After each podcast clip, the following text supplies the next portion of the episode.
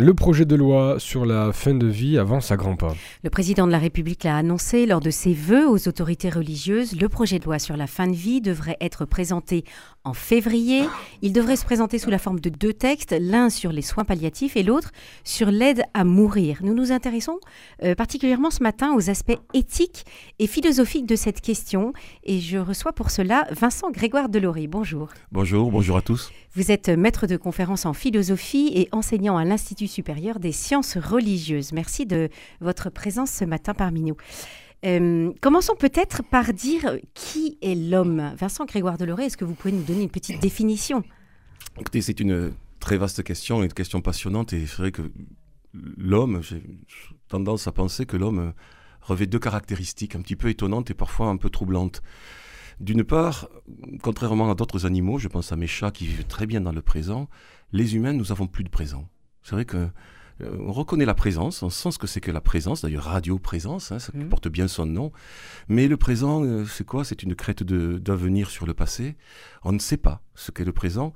On sait qu'on peut faire des stages de pleine conscience, de pleine présence pour essayer de le comprendre légèrement. Donc première chose, on n'a pas de présent. Et dans la prière, on est quand même présent la à la on présence. On sent une présence mmh. dans la prière. Là, on est dans un autre monde, si je puis dire.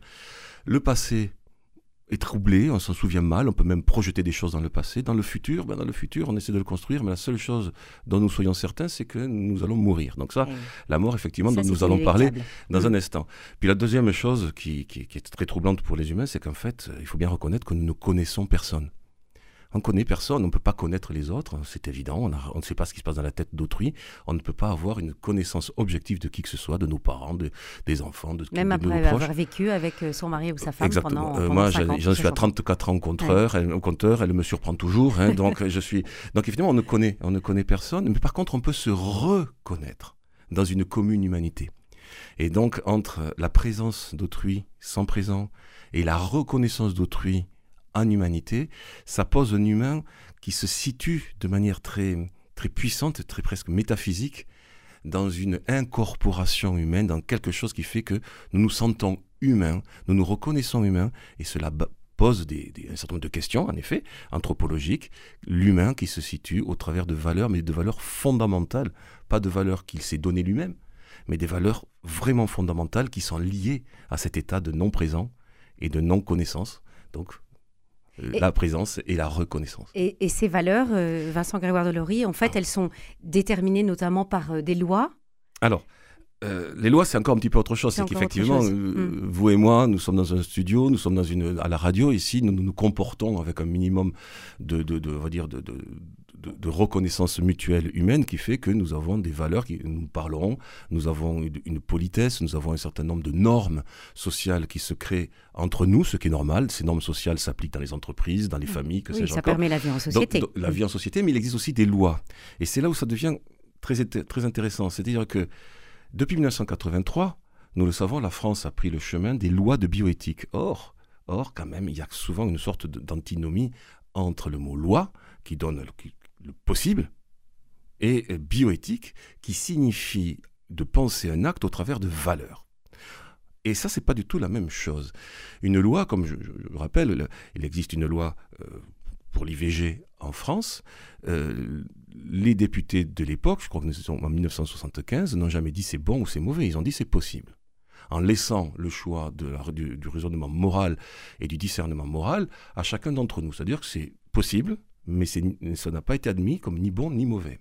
La loi donc donne un possible. Sauf que depuis 1975 jusqu'à nos jours, on voit bien que le discernement moral de nos générations est de plus en plus émoussé par le fait qu'il y a un recul, il faut bien le dire, et eh bien des, des, des, structures. De, ces valeurs aussi. oui, puis des mmh. structures qui peuvent les annoncer, je, donc le, que ce soit à l'école, en catéchèse ou ailleurs. Donc on voit bien ce recul qui fait que nos étudiants, on le voit, hein, qui arrivent dans nos écoles, que ce soit à l'Institut catholique, que ce soit ailleurs, hein, dans les écoles d'ingénieurs ou autres, ont beaucoup de questionnements, mais n'ont pas de structuration morale claire.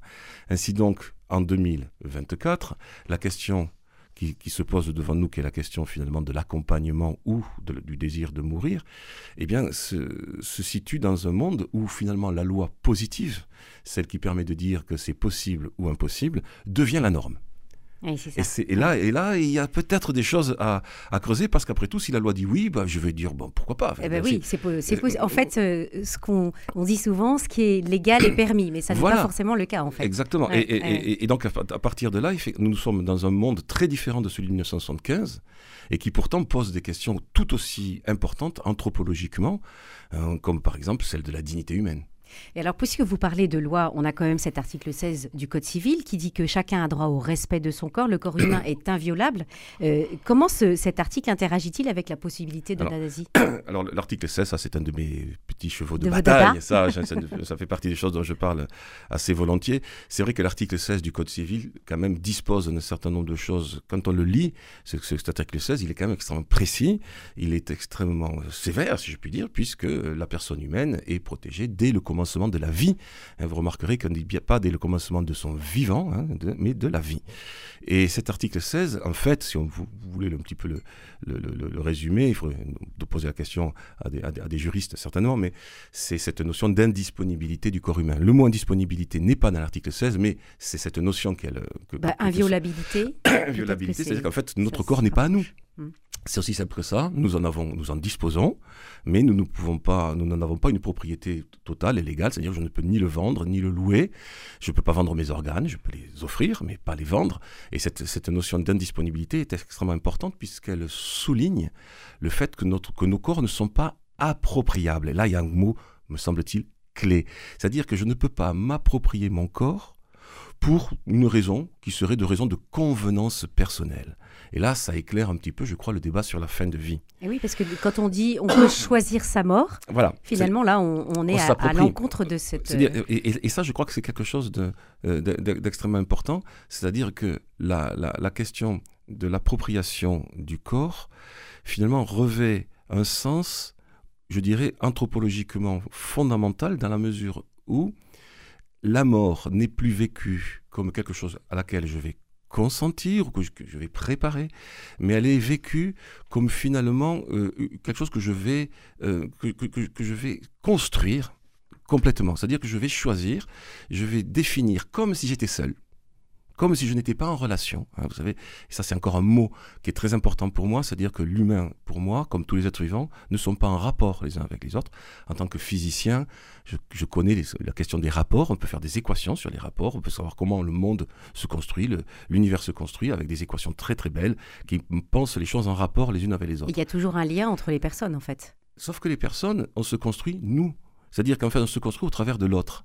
Euh, d'une certaine façon, je ne vous, on ne se connaît pas beaucoup, mais entre aujourd'hui où je ne vous connaissais pas, ou ce matin où je ne vous connaissais pas, et ce soir où je vous connais, il va se passer quelque chose d'un petit peu nouveau. C'est-à-dire qu'on échange, on se construit les uns les autres. Mmh. Donc on pourrait presque dire je, c'est nous. C'est-à-dire que l'humain ne peut pas être seul. Il n'y a pas de c'est pas possible. Même un ermite vit avec Dieu. C'est-à-dire que la vie avec Dieu auquel il croit. Donc il y a mhm. deux.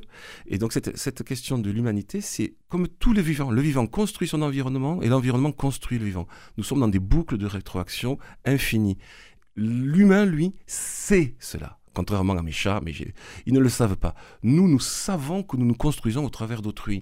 Et cette relation fine fait que finalement nous nous fécondons les uns les autres parce que humains, et que nous ne pouvons pas vivre seuls, et qu'une décision comme celle qui est proposée dans ces questions de fin de vie sont des décisions qui mettent à mal beaucoup, je le crois, en tout cas on pourrait en reparler, la question de la relation humaine. Parce que je crois que cette question de la relation est fondatrice. Nous sommes des êtres relationnel.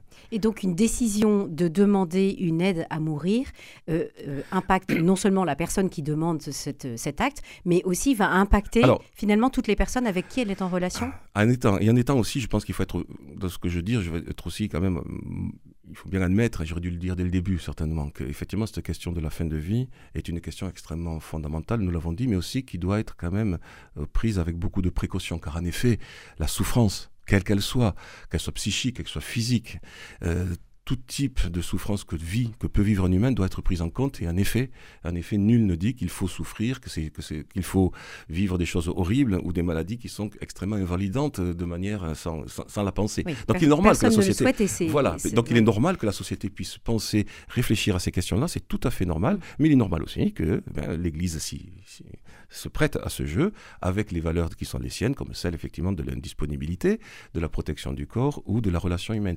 Euh, Dieu, relation. Hein, n'oublions pas que Dieu, Dieu lui-même est relation. Hein, pour nous, euh, le chrétien, donc effectivement, ça signifie quelque chose de très fort. Et toutes choses étant égales par ailleurs, hein, chaque cas étant particulier, chaque cas à regarder euh, voilà, tranquillement, mais je pense que le fond, c'est de, réfléchir anthropologiquement sur ce que dit une loi, sur ce que l'humain dit de lui-même. Parce que là, cette loi dit des choses très claires. L'humain s'approprie ce qu'il est pour choisir sa fin ou en tout cas sa fin de vivant, la, fin où son corps va, va, cesser de vivre, mais ce n'est pas la fin de vie. Hmm. Donc on va à l'encontre de la relation. Je pense on va que... à l'encontre de l'indisponibilité du corps aussi. Alors je, je pense, je ne sais pas si on se rend compte qu'on va à cette rencontre, mais en tout cas on y va. On va vers quelque chose qui finalement oublie. C'est peut-être tout simplement de l'oubli. On oublie que l'homme est une relation. Et, ça, je crois que c'est très important. Je voudrais que nous nous interrogions euh, pour terminer sur la notion de dignité de la personne. La perte de dignité étant pour euh, les promoteurs de l'euthanasie une des raisons qui justifie le recours à un tel acte. Euh, Vincent Grégoire Delory, sur quoi est basée la dignité de toute personne humaine la, dignité, ça aussi, c'est un sujet absolument passionnant. Et quand on, on pourrait y passer des heures. On pourrait y passer des heures. Donc, chers auditeurs, nous sommes là jusqu'à ce soir.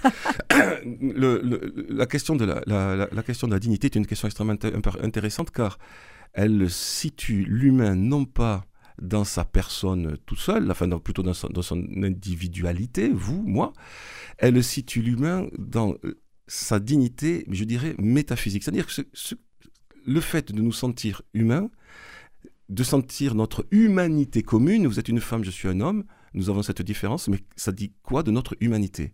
Nous sommes différents, mais ça dit quoi de notre communauté. Or, cette question de l'humanité, qui est une abstraction métaphysique, a ceci d'intéressant, c'est qu'elle situe notre humanité commune, quel que soit ce que nous sommes. Hommes, femmes, euh, jeunes, vieux, mourants, embryons, malades, ce qu'on voudra.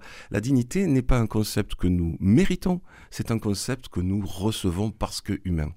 Et ça, c'est quelque chose, je crois, d'extrêmement important, cette dignité, cette, cette notion qui fait que l'humain ne se, se situe avec quelque chose de bien plus grand que lui. C'est cette fameuse humanité que nous recherchons d'une certaine façon. Comment nous humaniser? Comment nous humaniser toujours plus? Euh, nous, nous, naissons humains, mais comment nous humaniser? Comment poser des actes qui resteront gravés dans une commune humanité? Et donc la question de mourir dans la dignité, finalement, c'est une, euh, mauvaise... Eh ben, le mot dignité peut être aussi perçu euh, comme quelque chose de beaucoup plus prosaïquement matériel, c'est-à-dire que on peut très bien considérer, certains peuvent considérer qu'il est indigne de vieillir, ou il est indigne d'être malade, ou il est indigne de ceci, cela.